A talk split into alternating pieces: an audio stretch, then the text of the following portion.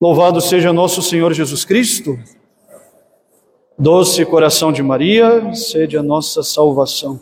Em nome do Pai, do Filho e do Espírito Santo. Amém. Queridos amigos, acabamos de ouvir nesse Evangelho que nos ensina a ocuparmos o lugar que Deus reservou para nós. Acabamos de ouvir, nosso Senhor Jesus Cristo condena a atitude de querer para si o melhor lugar em um banquete. O que significa querer o melhor lugar num banquete? Significa que alguém deseja para si, com egoísmo, os destaques e as atenções. E aí nós nos perguntamos: o que faz com que um homem ou algum de nós aqui, cada um de nós, se creia digno de ser prestigiado e honrado pelos outros, de ser sempre o centro das atenções.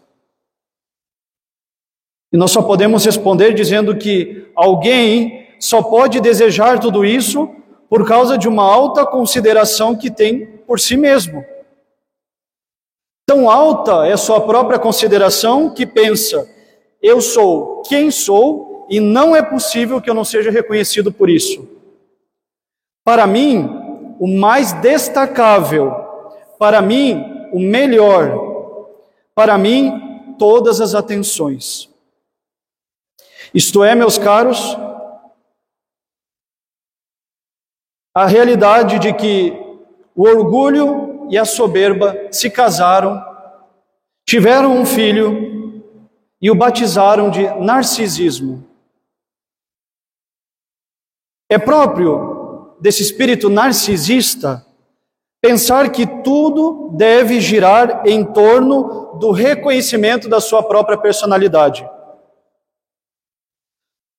O narcisismo destrói aquilo que Deus quer de nós, ou seja, que ocupemos não o melhor lugar que nós consideramos ser o melhor, mas que ocupemos o nosso lugar o último lugar. E o que significa escolher o último lugar?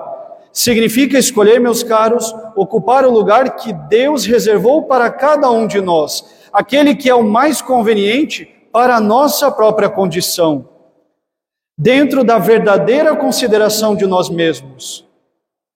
Significa, em outras palavras simples, ocupar aquele lugar em que a virtude da humildade nos coloca o nosso próprio lugar, o nosso devido lugar. Quem é um narcisista? É um grande egoísta. É alguém que não pode receber contrariedades. Se as recebe, logo se irrita, fica nervoso e frequentemente cai no pecado da ira. Uma pessoa que não aceita as contrariedades da vida que vão de encontro com a sua própria personalidade, dificilmente uma pessoa que está a viver na humildade. Esse egoísmo exacerbado, que não aceita contrariedade alguma, também faz com que o indivíduo tenha um senso exagerado de superioridade e de importância. Por que é que eu me revolto diante da contrariedade? Porque a minha ideia é superior, porque eu sou mais importante. É mais importante o que eu penso do que o outro pensa. E vejam, meus amigos, esse narcisismo é também uma forte tentação para os católicos e, sobretudo, eu diria, é uma forte tentação dos meios tradicionais. Porque nós, meus amigos, costumamos pensar que, vejam bem, por termos meios mais excelentes de santificação, nós somos automaticamente mais excelentes do que outros. Que por termos meios mais excelentes, melhores somos melhores. E o católico narcisista sempre irá querer ser reconhecido pela sua superioridade. Um outro sintoma do narcisismo na nossa alma, e essa é uma das piores e mais graves, é a sua crença de ser especial e único. Para esse egoísta, não há outro como ele.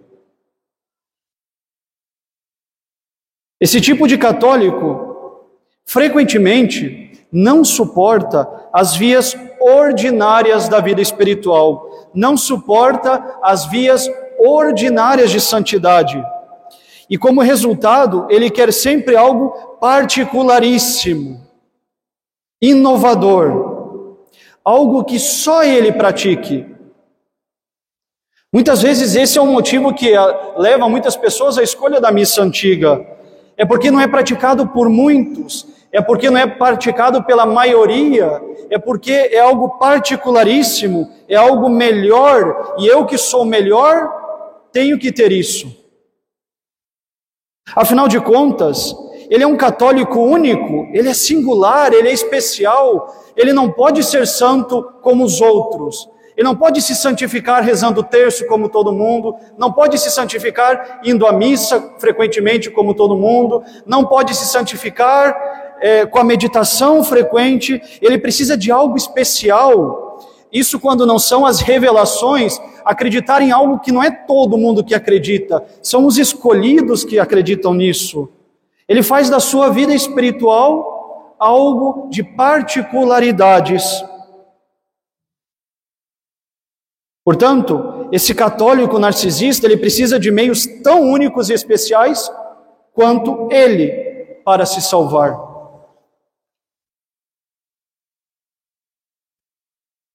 Ainda o narcisista preocupa-se na sua imaginação com o sucesso, o poder, o brilho e a beleza que deve ser tudo aquilo que diz respeito a ele.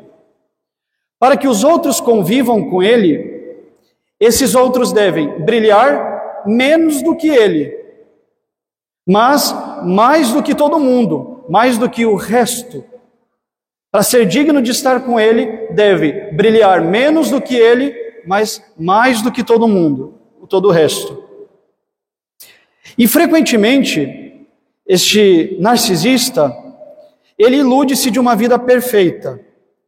Ele ilude-se de que encontrará para si um companheiro perfeito. Por exemplo, o mais bonito, o mais rico, o que tem mais brilho, desde que, claro, não tenha mais brilho do que ele. E aí, frequentemente, tais narcisistas acabam sozinhos. Porque tudo na vida de um narcisista é, com muita frequência, decepção. Porque a pessoa perfeita para ele não o quer, já que no fundo o narcisista ele não quer alguém, mas ele quer algo, alguém que seja eco e reflexo dele mesmo. É como diz o ditado: Narciso acha feio tudo aquilo que não é o espelho.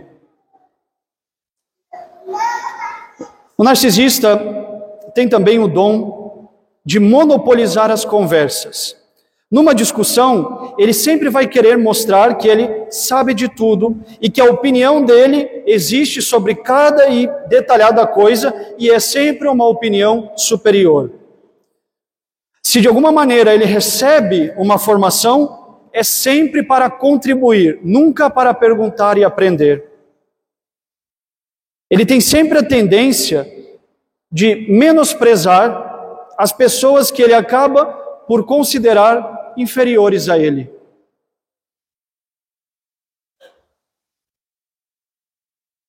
Vejam, meus caros, esse transtorno narcisista não é só declarado pela ciência como uma doença psicológica, mas é também um verdadeiro inimigo para a nossa vida espiritual.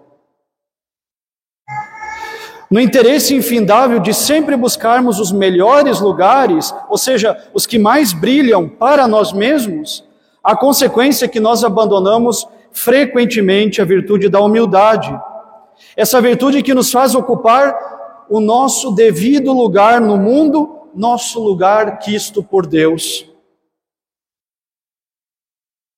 Um narcisista que não se vence a si mesmo não poderá progredir muito na vida espiritual. Meus amigos, Deus resiste aos soberbos e aos orgulhosos de coração, Porque só Deus, quem como Deus, só Deus é o único digno de toda honra e toda glória.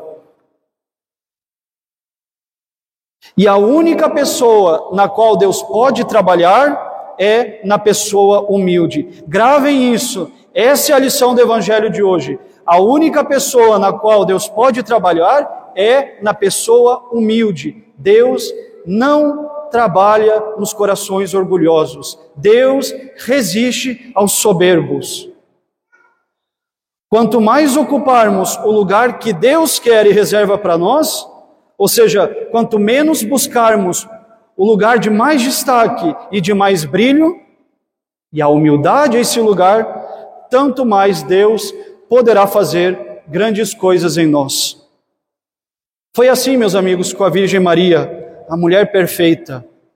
O poderoso fez nela grandes coisas, porque ele olhou para a humildade de sua serva, é o que ela diz, é o que ela canta no Magnífica. O narcisismo, esse vício egoísta, filho do nosso orgulho e da nossa soberba, nos arruinará. Pois, como diz o Evangelho, aquele que se exalta será humilhado. Mas ocuparmos o lugar que Deus nos reservou, combatendo o nosso narcisismo, nos elevará, porque todo aquele que se humilha será exaltado. Louvado seja nosso Senhor Jesus Cristo. Doce coração de Maria, em nome do Pai, do Filho e do Espírito Santo. Amém.